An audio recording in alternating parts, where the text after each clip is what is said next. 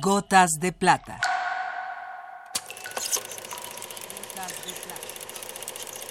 El cine en dosis homeopáticas.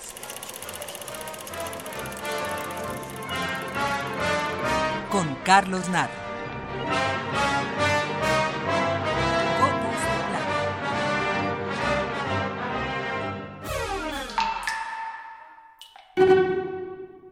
En ya más de un siglo de desarrollo del lenguaje cinematográfico, una de las búsquedas constantes de los directores ha sido conseguir que los espectadores no tengan conciencia ni de la cámara ni del corte.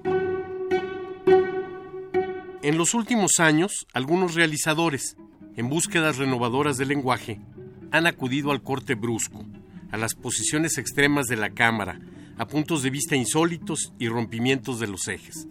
Todo con la intención de conseguir una mayor eficacia expresiva. El del cine ha sido un lenguaje en continua evolución y algunos de los recursos que parecen novedosos no son sino el regreso de formas olvidadas o en desuso.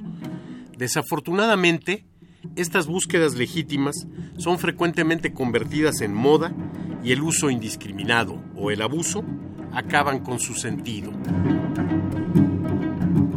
En Asesinos por Naturaleza, Oliver Stone utiliza con mucho sentido los encuadres inclinados, transmitiéndonos con gran fuerza la visión distorsionada de sus personajes, como en el gabinete del Dr. Caligari.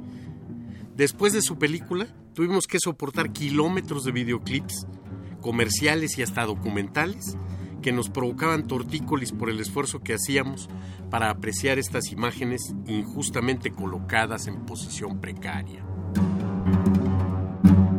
La disolvencia, que es cuando una imagen desaparece mientras la siguiente va adquiriendo nitidez, es uno de los elementos del lenguaje que más se abusa en la actualidad.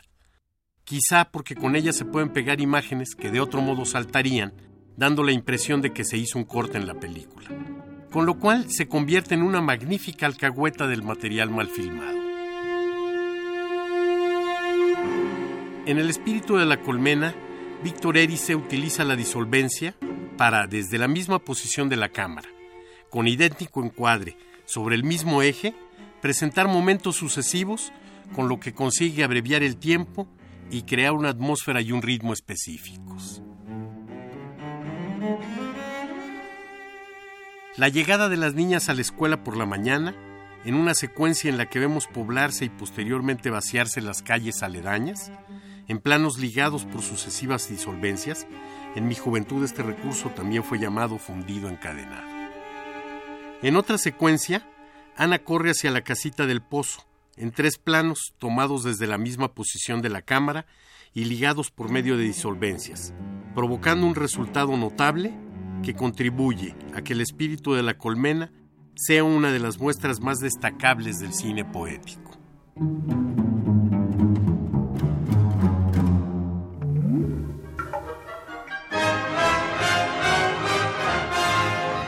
Hasta aquí la dosis de hoy. Gotas de plata. Gotas de plata.